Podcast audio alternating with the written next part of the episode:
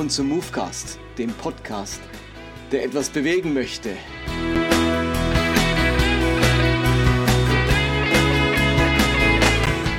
Willkommen, dass ihr dabei seid bei dieser neuen Episode. Und ganz besonders begrüße ich euch, wenn ihr ganz neu bei Movecast dabei seid. Vielleicht ist das die erste Episode, die ihr hört. Und dann würde ich euch tatsächlich den Rat geben, es lohnt sich beim Movecast von vorne anzufangen. Manches baut aufeinander auf. Ähm, ich gerade die ersten Folgen erklären, was die ganze Idee hinter Movecast ist. Die Idee vom Umzugshelfer, mit seinem Glauben ein neues Zuhause zu finden, wenn man merkt, dass er nicht mehr passt. Darum ähm, lade ich dich ein, auf meine Webseite zu gehen, www.movecast.de. Dort findest du eben die einzelnen Podcasts, du findest meinen Blog darauf, du findest auch immer die neueste Predigt, die ich gehalten habe auf dieser Webseite. Man kann dort auch suchen nach bestimmten Themen und Episoden. Also herzliche Einladung, mal auf dieser Seite vorbeizuschauen. Und während ich diese Folge aufnehme, heute am 23. April 2021, bewegen sich die Downloads von Movecast auf die 100.000 Grenze zu. Also in wenigen Wochen wird es 100.000 Downloads von Movecast gegeben haben. Äh, das freut mich riesig. Und ich habe mir gesagt, zu diesem Jubiläum verlose ich zwei Bücher. Zwei Bücher, die mir besonders wichtig sind, die mir in meiner Glaubensreise geholfen haben. Und wenn du so ein Buch gewinnen möchtest, bei der Verlosung teilnehmen, dann würde ich dich bitten, auf meine Webseite zu gehen und dort einen Kommentar zu hinterlassen. Und unter allen Kommentaren, die ich dort antreffe, verlose ich dann eben zwei Bücher an zwei Personen. Darum geh doch auf meine Webseite www.movecast.de. Unter Über mich und Kontakt kann man eine Nachricht oder einen Kommentar hinterlassen. Und von all denen, die das machen, verlose ich eben an zwei Personen zwei Bücher. Ich freue mich, wenn ihr da mitmacht. Heute geht es um den letzten Teil meiner kleinen Reihe Was glaubt man, wenn man postevangelikal ist? Und ich habe hier nun verschiedene Themen behandelt. Es ging zuerst um die Frage, wie postevangelikaler Glaube überhaupt entsteht, welche Gefahren bringt auch die Entwicklung eines postevangelikalen Glaubens mit sich. Dann ging es darum, dass im postevangelikalen oftmals ein neues, erneuertes Gottesbild vorherrscht, dass man das Reich Gottes, das war das nächste Thema, das Reich Gottes anders versteht. Das ist mehr als nur die Bekehrung. Hauptsache Menschen kommen in den Himmel. Und dann ging es drei Folgen drum, was eigentlich das Wahrheitsverständnis ist. Und heute geht es darum, dass, was glaubt man, wenn man postevangelikal ist? Man glaubt ehrlich oder man möchte ehrlich glauben. Das ist heute das Thema. Ehrlicher Glaube. In vielen Gesprächen mit Menschen, in meiner Funktion auch als Gemeindeleiter und Pastor, ist mir es immer wieder begegnet, dass ganz entscheidende Fragen im Laufe eines Glaubens entstehen. Menschen sind vielleicht schon viele Jahre gläubig und gewisse Fragen drängen sich immer mehr auf. Man merkt, dass man diese Fragen, Zweifel, Anfragen, auch ein Hinterfragen im Herzen trägt. Und nun geschieht ganz oft Folgendes. In dem Setting, in dem man sich befindet, oder in der Gemeinde oder in dem Hauskreis, in dem Umfeld, in dem christlichen Umfeld, in dem man sich befindet, sind diese Fragen nicht willkommen, nicht erlaubt. Sie wirken wie ein Störfeuer. Sie beunruhigen und das offensichtlich unnötigerweise. Ganz oft wird in solchen evangelikalen Kreisen Zweifel bereits als eine Form von Unglauben oder schwachem Glauben gedeutet. Zweifel ist irgendwie gleich Sünde. Er darf nicht sein. Wer zweifelt, wer hinterfragt, der ähm, hat keinen starken Glauben, dessen Vertrauen in Gott ist eben getrübt, der hat kein wirkliches Vertrauen in Gott. Und damit werden Fragen und Zweifel und auch kritisches Hinterfragen tabuisiert, es darf nicht sein. Wer wirklich glaubt, wer wirklich der Bibel vertraut, der hat nicht solche Fragen, sondern der ist gehorsam und für den sind die Fragen eigentlich geklärt. Und dann entsteht etwas äh, Interessantes, es gibt dann diese Menschen, bei denen trotzdem Fragen entstehen. Es gibt diese Menschen dann in zwei Versionen. Es gibt diese Menschen privat, wo diese Fragen sehr wohl eine Rolle spielen, wo diese Fragen nagen, etwas zersetzen, ein Stück weit auch zur Dekonstruktion des Glaubens beitragen, weil man diese Fragen nicht gelöst bekommt. Sie bleiben manchmal über Monate oder Jahre im Untergrund und zeigen dort ihre zersetzende Wirkung. Und es gibt uns in der Version in der Gemeinde, in der Kirche. Dort ähm, verschweigen wir diese Fragen, dort stimmt alles, dort ist alles okay. Ähm, dort sind wir okay und es gibt uns in der Version alles okay in der Gemeinde und in der Version privat mit all diesen nagenden Zweifeln und diesen nagenden Fragen. Ulrich Eckers hat vor einigen Jahren ein spannendes Buch geschrieben mit dem Titel Ehrlich Glauben, warum Christen so leicht lügen. Und er schreibt darin Folgendes.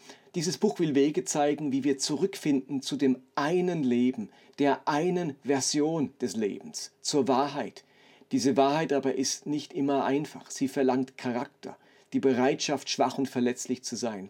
Wahrheit verzichtet auf die angenehmen Wirkungen einer Fassade, darauf stark zu sein, glänzend, normal, cool und angepasst an die Erwartungen anderer. Und weiter schreibt er, Menschen sind Fassadenbauer, leider auch Christen. Denn Fassadenbauen lohnt sich scheinbar. Es schafft Ruhe, Stärke, Unverletzlichkeit, nährt meinen Stolz aber es kostet auch Kraft. Die Kraft, ein ständiges Doppelleben zu unterhalten, sich ständig in zwei Formaten zu begegnen, der starken Fassade und der schwachen, verletzlichen, wunden Wirklichkeit. Insgesamt möchte dieses Buch damit nichts weniger sein als ein Coming-out fördern, ein Verlassen des frommen Doppellebens hin zu dem einen Leben als ganzer und wahrer, auf das Gott die Fülle seiner Verheißungen legt. Soweit Ulrich Eggers. Ihm geht es in dem Buch ganz stark auch um unsere Zerbrechlichkeit eben nach außen, den tollen Christenspielen, den Starken, der alles im Griff hat, der Überwinder ist und eben privat derjenige, dem vieles nicht gelingt, der sündigt, der fällt. Aber für mich spielt das genauso rein das Thema Ehrlichkeit eben nach außen, der Wissende, der Glaubende, der Vertrauende und privat der Zweifelnde, der Hinterfragende. Und es ist leider so, dass im klassisch-evangelikalen das oftmals wirklich keinen Platz hat. Dort wird diese Fassade, dieses Fassadenbauen tatsächlich in irgendeiner Form belohnt. Nun glaube ich, dass postevangelikale Christen sich dadurch zum Teil auszeichnen, dass sie bei diesem Spiel der Unehrlichkeit nicht länger mitmachen. Sie haben ein nicht mehr aufzuhaltendes Verlangen, ehrlich zu werden, endlich die Fragen zu stellen, die ihrer Entwicklung, ihrer Persönlichkeitsentwicklung und ihrer Glaubensentwicklung im Wege stehen. Man erlebt den bisherigen Glauben als Sackgasse, weil er einen nicht weiterführt in den brennenden Fragen, die das Leben mit sich gebracht hat oder die das Bibellesen mit sich gebracht hat. Die brennenden Fragen, die bestimmte Schicksalsschläge oder auch traumatische Erfahrungen mit sich gebracht haben. Und wenn man diese Fragen nicht stellen darf, gibt es auch keine Chance, dass sie beantwortet werden können. Und dann ist man wie trapped, gefangen in diesem Glauben und er hat keine Möglichkeit mehr, mein Leben voranzubringen. Was sind nun diese ganz klassischen Fragen, die bei ganz vielen auftauchen? Und da gibt es sicher eine riesige Liste. Ich möchte mal ein paar nennen, die in meinem eigenen Leben eine Rolle spielen und denen ich auch immer wieder begegnet bin. Und ein Teil davon oder an einem Teil davon arbeite ich mich ja auch an diesem Movecast und jetzt auch in dieser kurzen Reihe ab. Es ist zum einen tatsächlich die Frage nach der Bibel und ihrer Glaubwürdigkeit. Muss ich alles glauben, was in der Bibel steht? Was mache ich mit offensichtlichen Widersprüchen in der Bibel? Was mache ich mit einer widersprüchlichen Botschaft, die mir in der Bibel entgegentritt? Was mache ich im Zwiespalt zwischen biblischen Aussagen und wissenschaftlichen Erkenntnissen? Wie steht es um die Historizität der Bibel?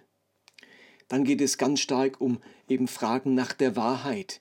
Man hinterfragt diesen Absolutheitsanspruch, dass nur wir als Christen oder sogar noch enger als christliche Denomination die Wahrheit gepachtet haben und alle anderen falsch liegen. Man hinterfragt, ob es wirklich so einfach ist mit der Wahrheit, ob man so einfach alle anderen aburteilen kann. Und in diesem Zuge stellen sich ganz viele Christen die, Fragen, die Frage, ob das wirklich sein kann, dass Gott den Großteil der Menschheit verloren gehen lässt, dass nur ein paar ganz wenige Auserwählte, ein geringer Prozentsatz der Menschheit am Ende im Himmel landet und die große Mehrheit der je gelebten Menschen äh, in die Hölle kommen und für alle Zeit verloren und verdammt sind. Es tut sich die ganz große Frage auf, wie sich die scheinbar bedingungslose, absolute Liebe Gottes, die den eigenen Sohn nicht verschont, zu versöhnen ist mit dem Gott, der richtet und am Ende ohne Erbarmen in die Hölle wirft und das nicht nur für eine gewisse Zeit, sondern für alle Zeit und Ewigkeit. An dieser Überlegung, dass so viele Menschen in die Hölle kommen angesichts oder trotz eines so liebevollen Gottes, an dieser Frage verzweifeln ganz viele evangelikale Christen und trauen sich nicht die Frage zu stellen, ob es hier auch noch andere Ansätze geben könnte. Dieses Schwarz-Weiß-Bild von Himmel und Hölle und der klaren Einteilung der, des schmalen und des breiten Wegs, der ganz wenigen, die errettet werden und der ganz vielen, die verloren gehen, das ist so einzementiert. Das ist so eine Grundüberzeugung von evangelikalem Glauben und immer mehr Christen merken, da kann ich nicht mehr mit. Und entweder man rebelliert offen oder man zieht sich zurück, man tritt in die zweite, dritte, fünfte, zehnte Reihe, man hält den Ball flach, weil man merkt, ähm, ich komme da nicht mehr mit, aber ich kann es auch irgendwie nicht ansprechen, ohne selbst in gefährdet zu sein, einer von denen zu sein, die auch verloren gehen. Ein anderer Fragenkomplex, auf den ich immer wieder stoße, sind ganz stark moralische Fragen. Also die Wahrnehmung einer gewissen evangelikalen Doppelmoral oder dass ganz bestimmte moralische Vorstellungen aus der Bibel abgeleitet werden, aber man merkt, dass das irgendwie inkonsequent ist, dass andere ähm, verwerfliche Dinge gar nicht im Blickfeld sind, sondern nur ganz besonders die sexualmoralischen Fragen eine große Rolle spielen und ansonsten äh, in anderen Dingen, wo einer neuen Generation als Sünde bewusst wird, äh, gar kein Bewusstsein in, in vielen evangelikalen Kreisen da ist. Also ähm, Frage von sozialer Gerechtigkeit, Frage von Umwelt, Naturschutz, Tierschutz und so weiter, wo es kaum ein moralisches Bewusstsein gibt, aber wenn es um Sexualmoral geht, ein ganz ausgeprägtes moralisches Bewusstsein vorhanden ist. Besonders die Frage nach vorehelicher Sexualität und nach Homosexualität taucht immer wieder auf, wo evangelikale Christen merken, dass die Argumentation auf sehr tönernen Beinen steht, dass es gar nicht so eindeutig begründbar ist, warum Sex vor der Ehe nicht gehen soll. Dazu mache ich übrigens in einigen Wochen eine ganz eigene Podcast-Folge zu der Frage Sex vor der Ehe. Und auch beim Thema Homosexualität merkt man, wie die bisherige Argumentation und die Bibelstellen, die herangezogen werden, der dem nicht gerecht werden, was mir im Phänomen der Homosexualität tatsächlich begegnet. Immer mehr merken, dort greift das evangelikale, die evangelikale Antwort einfach zu kurz. Eine weitere Frage, die immer wieder auftaucht und die hat auch wieder was zu tun mit dem ganzen Erlösungsverständnis, ist die Frage der anderen Religionen. Man begegnet im Lauf seines Lebens Menschen, wo man merkt, die leben mindestens einen so hingegebenen Glauben wie ich selbst, leben mindestens so moralisch, können ein sehr heiliges und liebevolles Leben aufweisen, glauben aber nicht dasselbe, was ich glaube, gehören zu einer anderen Religion, haben eine andere Glaubensüberzeugung und man merkt, dass das gar nicht so einfach ist, denen jetzt einfach ihren Glauben abzusprechen, dass sie Gott nicht wohlgefällig sind und dass die alle verloren gehen. Also man stößt auf solche Menschen und das macht, bringt Fragen mit sich und man merkt, man kann diese Beobachtung nicht einfach so wegbügeln durch das Argument, ich bin der Weg, die Wahrheit das Leben, niemand kommt zum Vater nur durch mich. Man merkt es, diese Antwort greift nicht, die ist nicht befriedigend. Die, die löst mir nicht diese Frage, die da aufgetaucht ist. Und eine ganz große Frage, und auch die habe ich versucht ein bisschen zu behandeln bei der Frage, was ist das Gute und der, und der gute Botschaft, das Evangelium neu verstehen, ist, wie muss ich das verstehen, was Jesus am Kreuz getan hat. Man hat zunehmend Mühe mit, einem, mit der Vorstellung, dass Gott ein Opfer, ein blutiges Opfer braucht, um, die Menschen, um den Menschen vergeben zu können, um ihnen ihre, seine Liebe schenken zu können. Also kann ich, darf ich das, was am Kreuz an Karfreitag geschehen ist, auch noch anders verstehen, als es mir vielleicht in den vier geistlichen Gesetzen deutlich gemacht wurde oder in meiner Kinderbibel oder sonst irgendwo. Eben, dass Christus ein Opfer ist, das Gott brauchte, äh, um sich mit der Welt versöhnen zu können. Und da hat man Anfragen dran und merkt, wenn man das nur irgendwie erwähnt, dann gehen alle Alarmlampen bei den Zuhörern an und sie denken, man hat ein, den, den Entscheidende, das Entscheidende des Glaubens und des Glaubensbekenntnisses irgendwie hinter sich gelassen. Postevangelikal zu glauben heißt nun nicht, dass man in Bezug auf diese Fragen alles anders glaubt, dass man überall zu anderen Schlüssen kommt als die Evangelikalen. Es heißt aber vor allem, dass man mit diesen Fragen leben möchte, dass man sie stellen möchte, dass man sie nicht länger verschweigen möchte, dass man im Glauben nur weiterkommt, wenn man auf diese Fragen ähm, eine Antwort findet oder man wenigstens darüber diskutieren darf. Postevangelikale wollen nicht per se sich einfach bestimmte Fragen verbieten lassen, weil sie sich nicht gehören, weil sie implizieren, dass mit dem Glauben etwas nicht stimmt. Die Unstimmigkeiten, auf die sie stoßen, wollen sie eben klären und lösen. Sie wollen einfach nicht länger leugnen, dass gewisse Dinge tatsächlich nicht stimmig sind und dass sie mit ihrer, ihrer Theologie auf Unstimmigkeiten stoßen. Sie wollen raus aus einem Umfeld, wo man sofort gebrandmarkt wird, wenn man diese Unstimmigkeiten anspricht. Sie suchen Orte und Kreise, wo man diese Unstimmigkeiten ansprechen darf, wo man weiterdenken darf, wo man auch in gewisser Weise weiter glauben darf. Aus dem Grund haben verschiedene Podcasts oder Seminarformate so einen großen Zulauf, weil es zur Ersatzkirche, zum neuen Ort wird, wo ich meine Fragen stellen kann oder wo andere für mich diese Fragen stellen und sie bearbeiten. Die Gemeinden verpassen es, diese Fragen zu thematisieren. Sie haben eben immer noch zu sehr das Stigma des Zweifelns und des Sündigen und des mangelnden Vertrauens. Und solange diese Fragen so stigmatisiert sind, finden sie keinen Raum in unseren Gemeinden, in unseren Hauskreisen oder in unseren Predigten. Und dann müssen sich die Pastoren nicht wundern, wenn die Leute alle möglichen anderen Podcasts hören oder, oder Bücher lesen. Damit sind sie ja noch nicht gleich abgedriftet ins evangelikale Lager, aber sie finden an, an, nur dort Antworten auf ihre Fragen oder zumindest, dass diese Fragen ernst genommen werden und eben nicht gleich abgestempelt werden. Insofern bleibt mein Credo deutlich, nämlich nicht nur, dass Kirche der barmherzigste Ort der Welt sein muss, sondern es muss auch der ehrlichste Ort der Welt sein. Ein Glaube und eine christliche Gemeinschaft, die Ehrlichkeit verhindert, ist ein gefährlicher Ort. Als Kirche und als Glaubensgemeinschaft sollten wir das Motto haben, alle Fragen erlaubt. Unsere Theologie und unsere Überzeugungen sind keine heilige Kuh. Man begeht kein Sakrileg, wenn man diese Fragen stellt. Und es ist auch keine Schande, wenn ich auf die eine oder andere Frage auch keine Antwort finde. Aber keine Antwort finden ist etwas anderes, wie die Frage erst gar nicht stellen zu dürfen.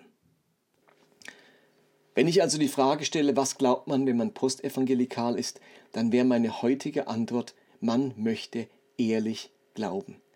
Ehrliche Fragen stellen, Unstimmigkeiten ansprechen, weiter auf der Suche bleiben und innerlich eine tolerante und offene Haltung bewahren. Man möchte heraus aus dem Schwarz-Weiß-Denken, man möchte heraus aus einfachen und flachen Antworten.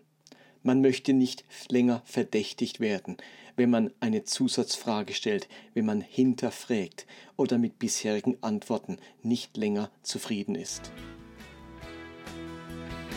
Das war Movecast für heute. Vielen Dank fürs Dabeisein. Ich erinnere euch nochmals an die Verlosung. Hinterlasst eine Nachricht oder einen Kommentar auf movecast.de und ich freue mich, wenn ihr das nächste Mal wieder dabei seid. Macht's gut, bye bye.